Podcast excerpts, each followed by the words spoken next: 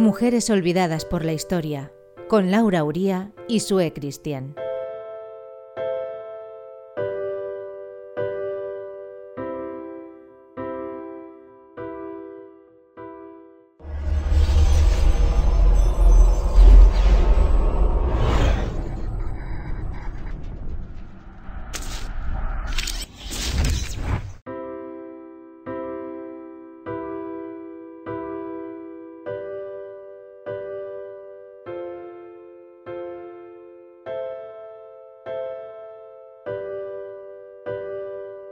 Estás escuchando Mujeres Olvidadas por la Historia, un programa donde estamos descubriendo a todas esas mujeres que fueron pioneras, valientes, luchadoras, aventureras, esas mujeres de las que poco o nada se sabe a pesar de sus grandes logros.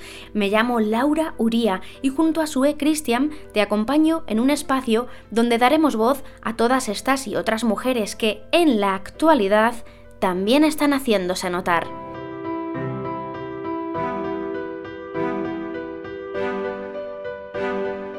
Siempre recordamos que Sue Christian es ilustradora y diseñadora gráfica y que de un tiempo a esta parte dio un giro a su carrera para investigar sobre la vida de estas mujeres valientes, que se saltaron las normas estipuladas luchando para conseguir los derechos que hoy tenemos, todas ellas pioneras de nuestra historia.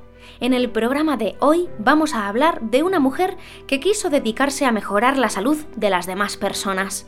Bienvenidas a un nuevo programa de Mujeres Olvidadas. Hoy vengo a hablaros de una mujer que en la tradicional Inglaterra victoriana, donde no se concebía el papel de la mujer más allá de los muros del hogar, una joven emprendedora renunció a una vida tranquila para sumergirse en el estudio y la práctica de la enfermería. Hoy hablamos de Florence Nightingale, una de las pioneras de la enfermería moderna.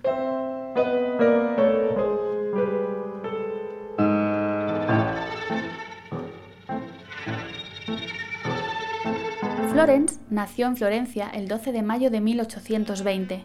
Sus padres, William y Frances, pertenecían a la clase alta inglesa. La infancia de Florence transcurrió tranquila en la campiña inglesa. Una institutriz se hizo cargo de la educación de las niñas Nightingale hasta que su padre asumió personalmente su formación. Florence mostró pronto un especial interés por las matemáticas y aunque sus padres intentaron que siguiera una educación más acorde con su condición de mujer, la tenacidad e insistencia de la pequeña hicieron que sus padres le permitieran continuar con sus estudios. De profunda fe en la religión anglicana, Florence experimentó una inusual experiencia religiosa. Aunque en un primer momento no entendió el significado de aquella visión, con el tiempo se dio cuenta de que su pasión por la enfermería había sido una manera de ayudar a los demás tal y como Dios le había pedido. Su conocimiento de la enfermería por aquel entonces se reducía al cuidado de familiares enfermos. Además de no ser una profesión conveniente para una mujer de la alta sociedad, las personas que se dedicaban a la enfermería no eran consideradas personas educadas, ni tampoco bien formadas, y a la joven Florence le deparaba un futuro muy distinto. Debía casarse y tener hijos, para convertirse en una gran dama inglesa. Algo que no sucedió, pues Florence se enfrentó a su familia, pidiendo incorporarse a trabajar en un hospital, renunciando así a una boda planificada ya de antemano y a un futuro que le habría traído a ella y a todas nosotras una vida muy distinta.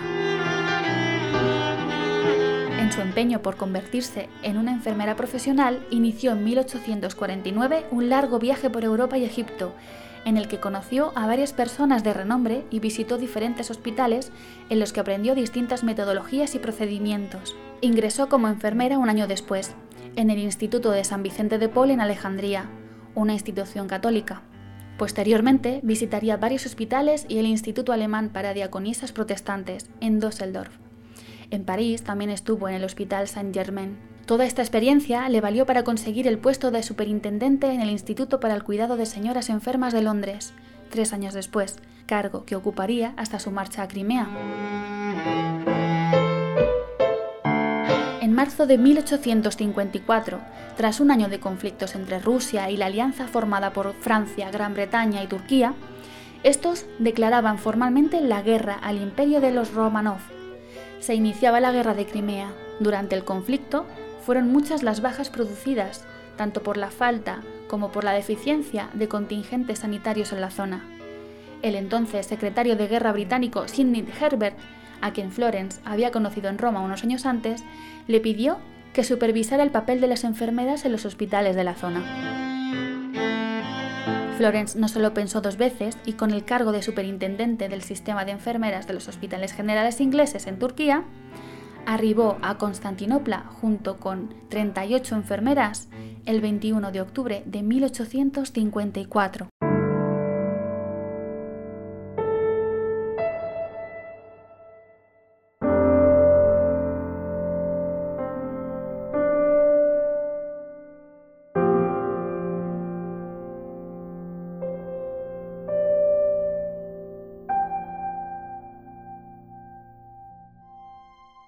Su labor en Crimea le supuso reconocimiento a nivel mundial como enfermera. Trabajadora incansable, Florence no dejaba a sus enfermos ni durante la noche, cuando realizaba rondas a la luz de un candil. Aquella anécdota le valió el sobrenombre de la Dama de la Lámpara, con el cual se la sigue conociendo actualmente.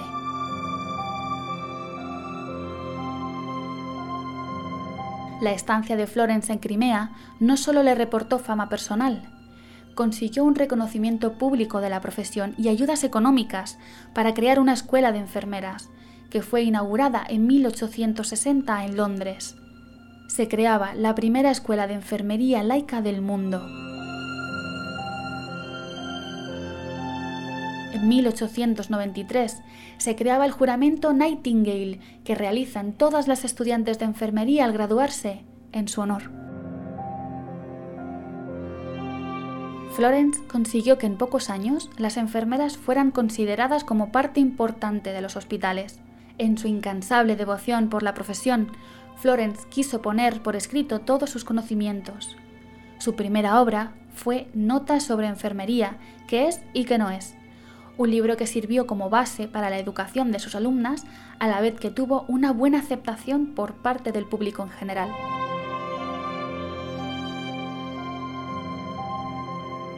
Florence pasó muchos años postrada en una cama a causa de una enfermedad contraída en Crimea. A esto se sumó una depresión que fue apagando la vida de esta gran mujer. El 13 de agosto de 1910, con 90 años, moría en su cama en su casa de Londres. Cinco años después, se erigía en Waterloo Place el monumento de Crimea, en honor a su importantísima contribución en aquel conflicto. Cada 12 de mayo, coincidiendo con el aniversario de su nacimiento, se celebra el Día Internacional de la Enfermería. Que su nombre no se borre de la historia.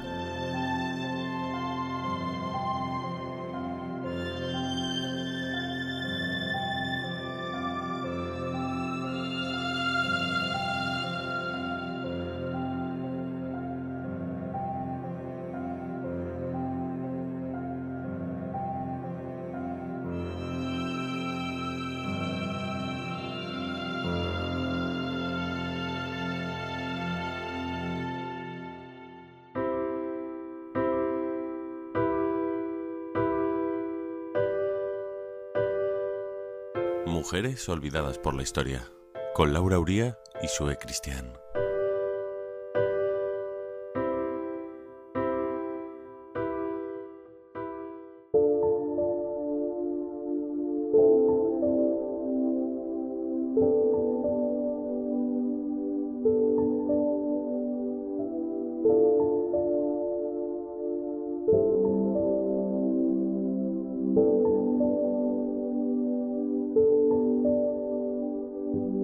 Como siempre recordamos, Sue Christian da forma a todas estas mujeres a través de unas preciosas ilustraciones, ilustraciones que a su vez incluye en unas agendas que diseña para que tengamos y conozcamos un poquito mejor a estas mujeres en el día a día.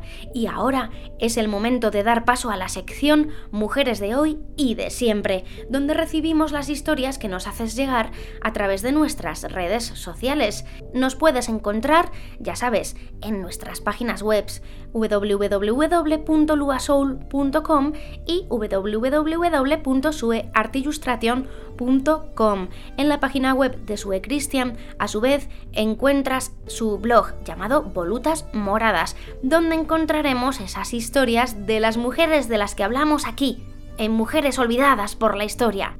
Ya sabes que puedes escribirnos y contarnos lo que quieras. Estaremos encantadas de escucharte. Y hoy recibimos con gran cariño a Pili Nieto.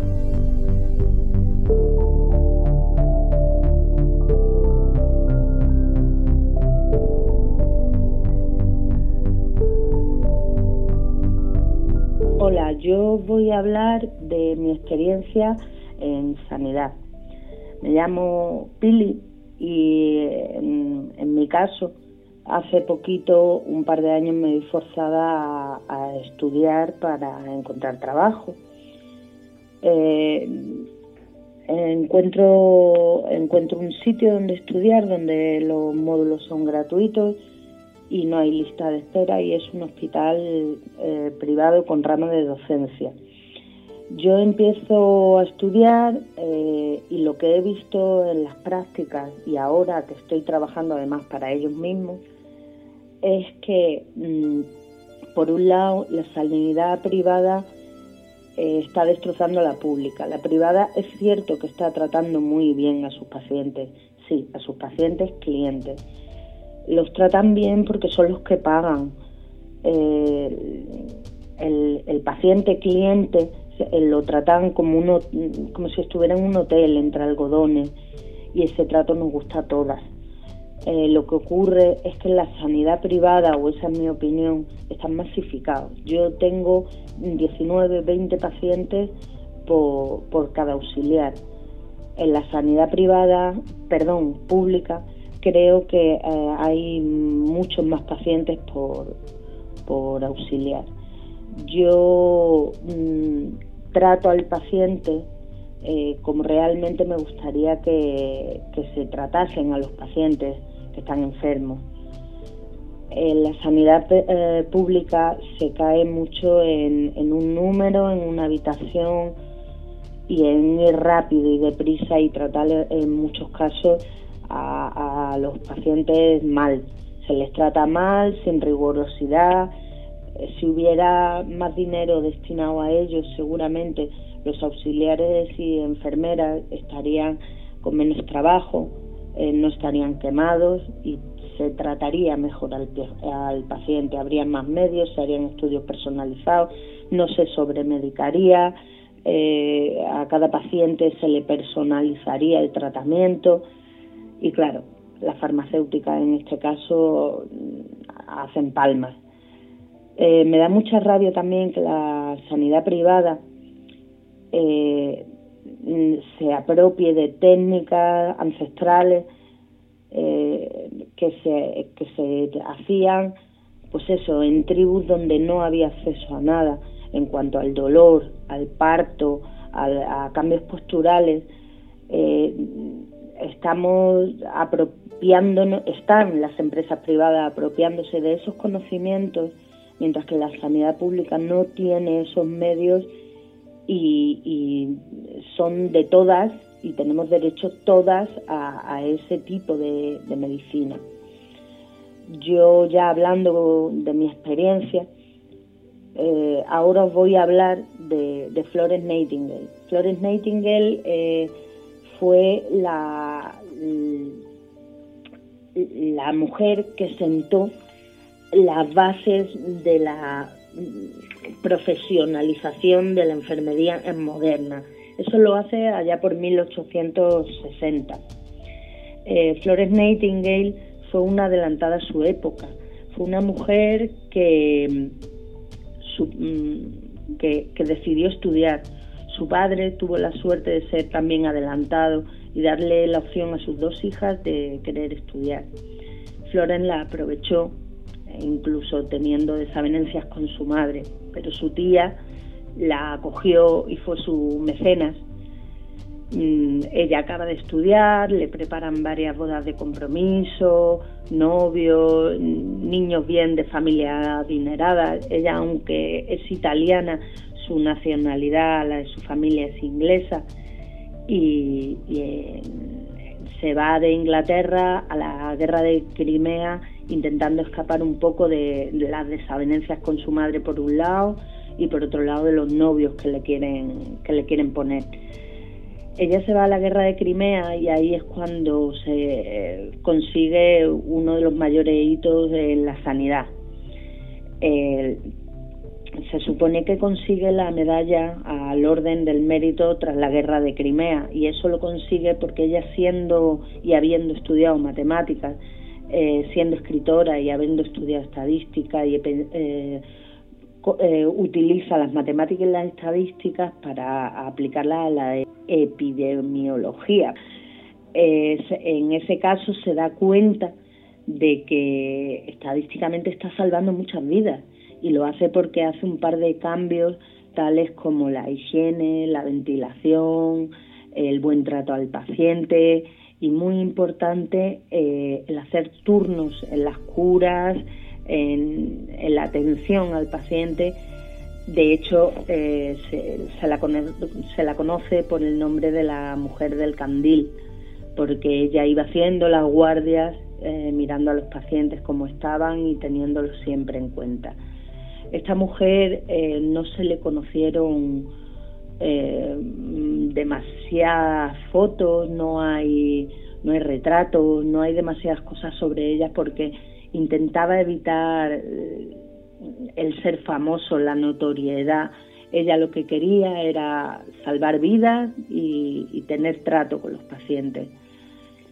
Esta mujer, em, en su vida personal, creemos, o yo creo, que aunque su sexualidad no importe, eh, no se tiene constancia, pero se rumorea que era lesbiana. Em, fue una adelantada a su época, por eso sí me importa si lo era o no, porque mm, decidió tener grandes amigas, practicar la sororidad y una de ellas fue su tía, mientras que su vida la compartió con varias mujeres, varias mejores amigas, sí que hay constancia de una carta a la que una de ellas le, le, dice que si en algún momento tuvo un amor con alguna persona como si fuera un amante, fue con una de ellas. Eh, a mí me parece muy bonito y, sí que sí que importa que esta mujer consiguiese tantísimas cosas eh, estando mm, vamos su vida estaba dirigida para que fuera de otra manera y ella rompió esos moldes para hacer lo que lo que hizo que sentar la las nuevas claves de la enfermería y gracias a ello salvo vidas. Si yo me he hecho auxiliar y si a mí me gusta mi trabajo y he encontrado mi vocación, en parte es a ella, a Flores Nightingale. Muchas gracias por contarnos tu historia.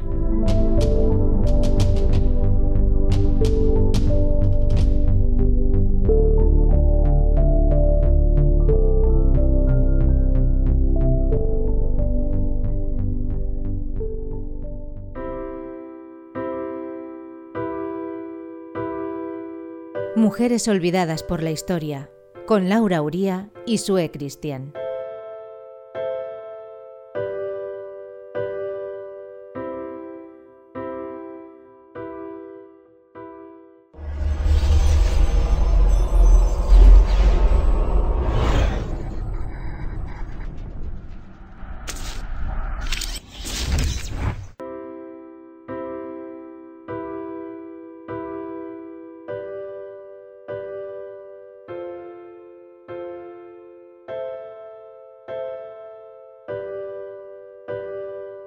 Llegamos al final de nuestro programa Mujeres Olvidadas por la Historia. Ha sido un placer acompañarte. Mi nombre es Laura Uría y junto a Sue Cristian te espero en una próxima edición de Mujeres Olvidadas. Un placer compartir contigo esta historia tremenda de esta gran mujer. Nos escuchamos en la próxima edición. Que nuestros nombres no se borren de la historia.